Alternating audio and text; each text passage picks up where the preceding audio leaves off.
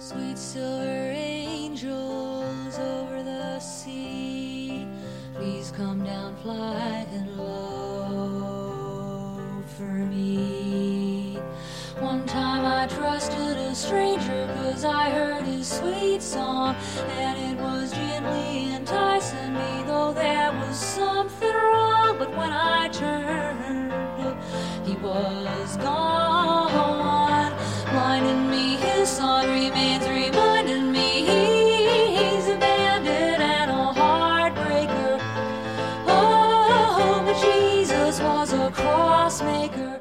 Bonjour et merci d'écouter ce podcast.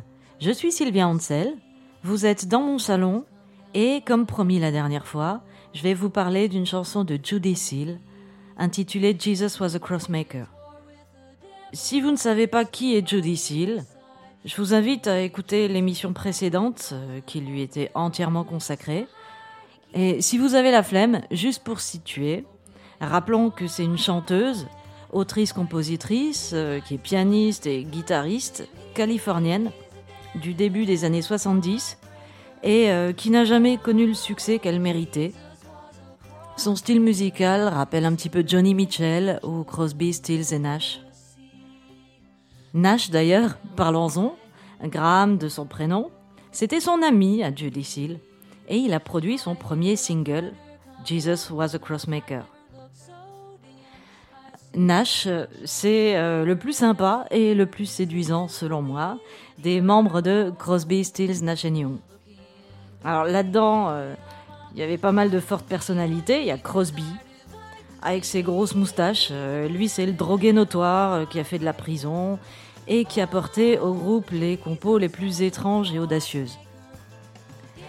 Il y a Stephen Stills, le, le plus sombre, euh, notoirement désagréable et ronchon.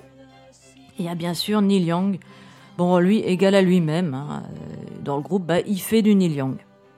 Tout simplement. Et Nash, bah, c'est le mec sympa, euh, qui fait de jolies chansons pop, euh, sans prétention, mais qui sont touchantes et sincères. Parmi elles, on peut citer Teach Your Children, Marrakech Express. Je crois que c'est lui qui a fait les plus gros tubes, euh, excepté Ohio. Graham Nash était anglais. À la base, il faisait partie d'un groupe appelé The Hollies, qui était d'ailleurs un très bon groupe des 60s, euh, qui était apparu dans la lignée des Beatles, que j'ai mentionné dans le podcast sur les Herman's Hermits. Et les Hollies, un an plus tard, en 1972, ils vont reprendre, sans doute sur les conseils de leur ex-collègue, Jesus Was a Crossmaker, dans une cool version dont on va écouter un petit extrait.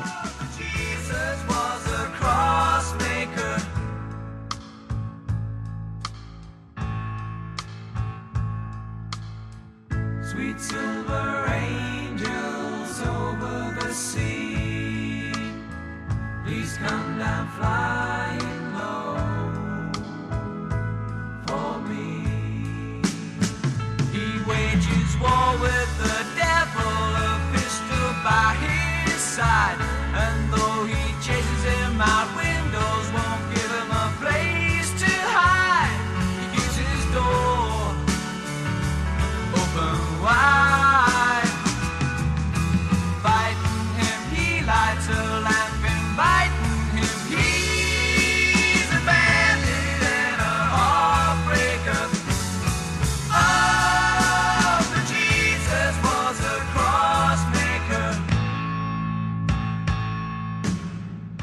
Y a pas mal comme ça d'artistes qui ont repris cette chanson.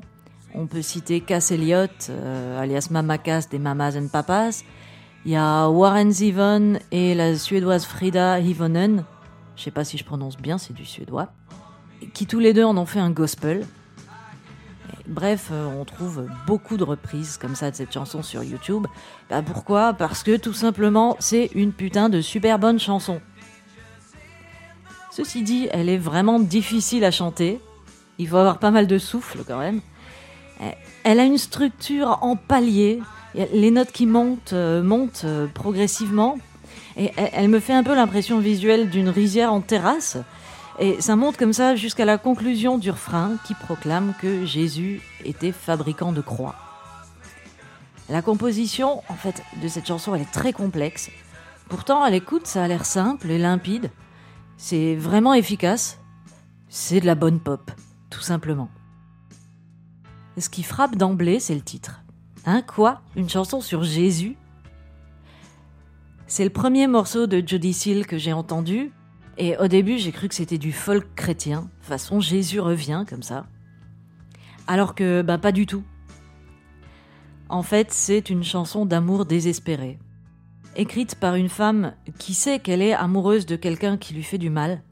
Elle est consciente qu'elle va devoir le quitter pour se protéger. Elle sait que cet amour est impossible, euh, parce que bah, ce mec s'est conduit avec elle comme un gros connard, et pas qu'une seule fois apparemment. Et pourtant, elle ne parvient pas à croire que c'est une mauvaise personne. Je pense qu'on est nombreuses les filles à avoir connu cette situation euh, un petit peu merdique quand même, faut dire. Dans les bonus de l'édition 2005 de son premier album, homonyme, donc intitulé Judy Seal et sorti en 1971, il y a un live enregistré alors qu'elle faisait la première partie de Crosby, Stills et Nash justement, où en fait pour introduire la chanson, elle raconte au public que l'écrire lui a sauvé la vie. C'était ça ou me suicider, elle dit. Elle explique euh, qu'elle était en train de vivre une histoire d'amour très malheureuse avec un type qui était a bandit and a heartbreaker, un bandit et un briseur de cœur, littéralement. Au même moment, elle avait lu dans certains écrits théologiques obscurs, apparemment il s'agirait de la dernière tentation du Christ, j'ai vu ça sur internet, je peux pas être formelle là-dessus. Bref, il y a une théorie qui dirait que Jésus, pour gagner sa vie, construisait des croix. Ça l'a fascinée et elle voulait écrire une chanson à ce propos. Et elle a réalisé que He was a bandit and a heartbreaker rimait avec Jesus was a crossmaker. Une façon de dire qu'elle croyait que même ce bâtard qui lui pourrissait la vie n'était pas incapable de rédemption.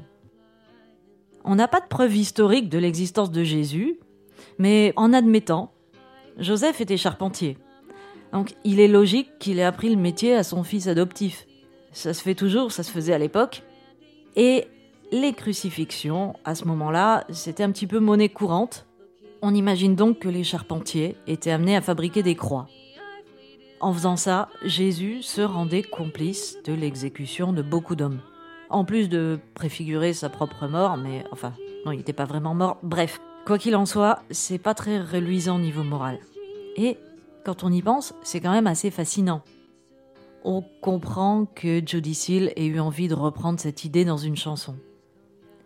Et en mettant ça en parallèle avec les agissements de son mec, elle révèle qu'en dépit de son comportement merdique, elle veut croire qu'au fond il reste quelqu'un de bien. Encore mieux, elle s'inquiète pour lui, pour le salut de son âme. Finalement, c'est un sentiment qu'on a toutes, euh, ou presque toutes, beaucoup de filles ont dû ressentir, mais qui est très complexe à exprimer, surtout dans une chanson. Et Judy elle y parvient avec brio. On va un petit peu décortiquer les paroles. Parce que c'est super intéressant la façon dont elle amène tout ça. D'abord, elle prie les anges de venir voler bas, aussi bas qu'elle, elle se trouve, euh, parce qu'elle est vraiment down, pour qu'ils viennent lui apporter leur aide. Au premier couplet, elle pose la situation. Elle a fait confiance à un type qui avait écrit une belle chanson, elle s'est laissée berner un petit peu par la beauté qu'elle voyait dans cette chanson, mais euh, ben, finalement, euh, ça s'est pas bien passé. Au deuxième couplet, elle emploie une métaphore euh, du mec qui dit se battre contre le diable, mais il se bat quand même d'une drôle de façon. Vu qu'il lui laisse la porte grande ouverte, il allume même une petite lampe, manière d'inviter le démon. J'aime beaucoup l'idée de cette petite lampe. Hé oh, le diable, je suis là, amène-toi. Ça, rappelle ces mecs avec qui on est sorti et qui nous mentent, qui nous trompent, euh, puis qui nous disent euh, non mais c'est pas de ma faute, il faut comprendre, c'est mes démons intérieurs, c'est plus fort que moi. Mais en vrai, euh, bah ils luttent pas vraiment contre leurs démons, ils les invitent, ouais ouais, ils, ils allument la petite lampe. Franchement, ça vous parle, je suis sûre. Au troisième couplet, la chanteuse use d'une autre métaphore, météorologique cette fois. L'orage gronde, il faut qu'elle se cache pour se préserver. Elle doit prendre une décision, le quitter ou non. Mais les deux solutions lui paraissent euh, également sinistres. Dans un documentaire radiophonique de la BBC, intitulé The Lost Genius of Judy le génie perdu de Judy Seal, le gars pour qui elle a écrit Jesus Was a Crossmaker a dénommé J.D. Souther, qui a coécrit plusieurs chansons des Eagles, raconte qu'ils ont eu une brève relation et qu'elle s'est pointée chez lui un matin. Elle l'a réveillé pour lui dire J'ai écrit une chanson pour toi. This is for you. Et elle lui a joué Jesus was a crossmaker. Il dit que c'était vraiment bizarre comme moment. Et ensuite, ils sont restés amis pendant quelques années. Il dit qu'il l'aimait vraiment, qu'elle reste son grand amour, même si c'était compliqué entre eux. J'aime bien cette anecdote, la meuf qui écrit une chanson de rupture et qui vient, fière de son boulot, miné, la jouer au type en question. Ce que je trouve vraiment très beau, très émouvant, c'est de penser qu'avec une relation merdique, elle a fait une chanson magnifique, qui a été maintes fois reprise par d'autres artistes. Elle a fait un tube. Même si, euh, effectivement, il reste assez méconnu aujourd'hui du grand public. Avec de la boue, elle a fait de l'or, sans vouloir trop user de métaphores à la con, mais là, euh, sur cette chanson-là, on est forcé de reconnaître que c'est un peu ça. En tant que songwriter, et je parle d'expérience, ça arrive assez souvent que d'une histoire d'amour vouée à l'échec, on ait envie de faire une chanson ou d'écrire un livre pour que cette histoire n'ait pas servi à rien, pour qu'au moins il y ait quelque chose de beau qui soit sorti de tout ça. Et c'est ça que je trouve merveilleux avec cette chanson. Sur ce, moi aussi je vais vous la jouer, mais pas à mon ex, hein, seulement à vous, mes chers auditeurs.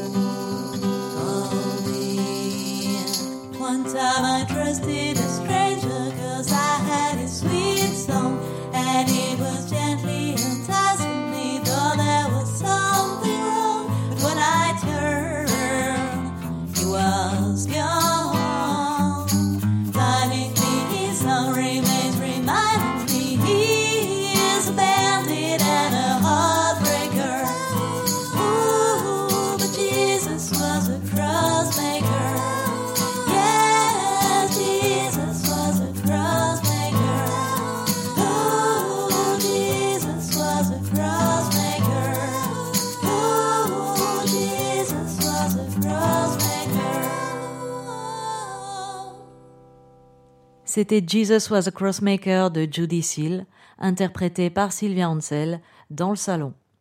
On s'y retrouve dans deux semaines et je vous parlerai cette fois-ci d'autre chose que de Judy Seal. Merci de m'avoir écouté. Je vous propose toujours euh, de mettre des petites étoiles ou des cœurs ou ce que vous voulez, des petits commentaires pour me dire un peu ce que vous avez pensé de Judy Seal si jamais je vous l'ai fait découvrir. Voilà, ça me fera toujours plaisir. Et ben, je vous dis au revoir et à dans 15 jours.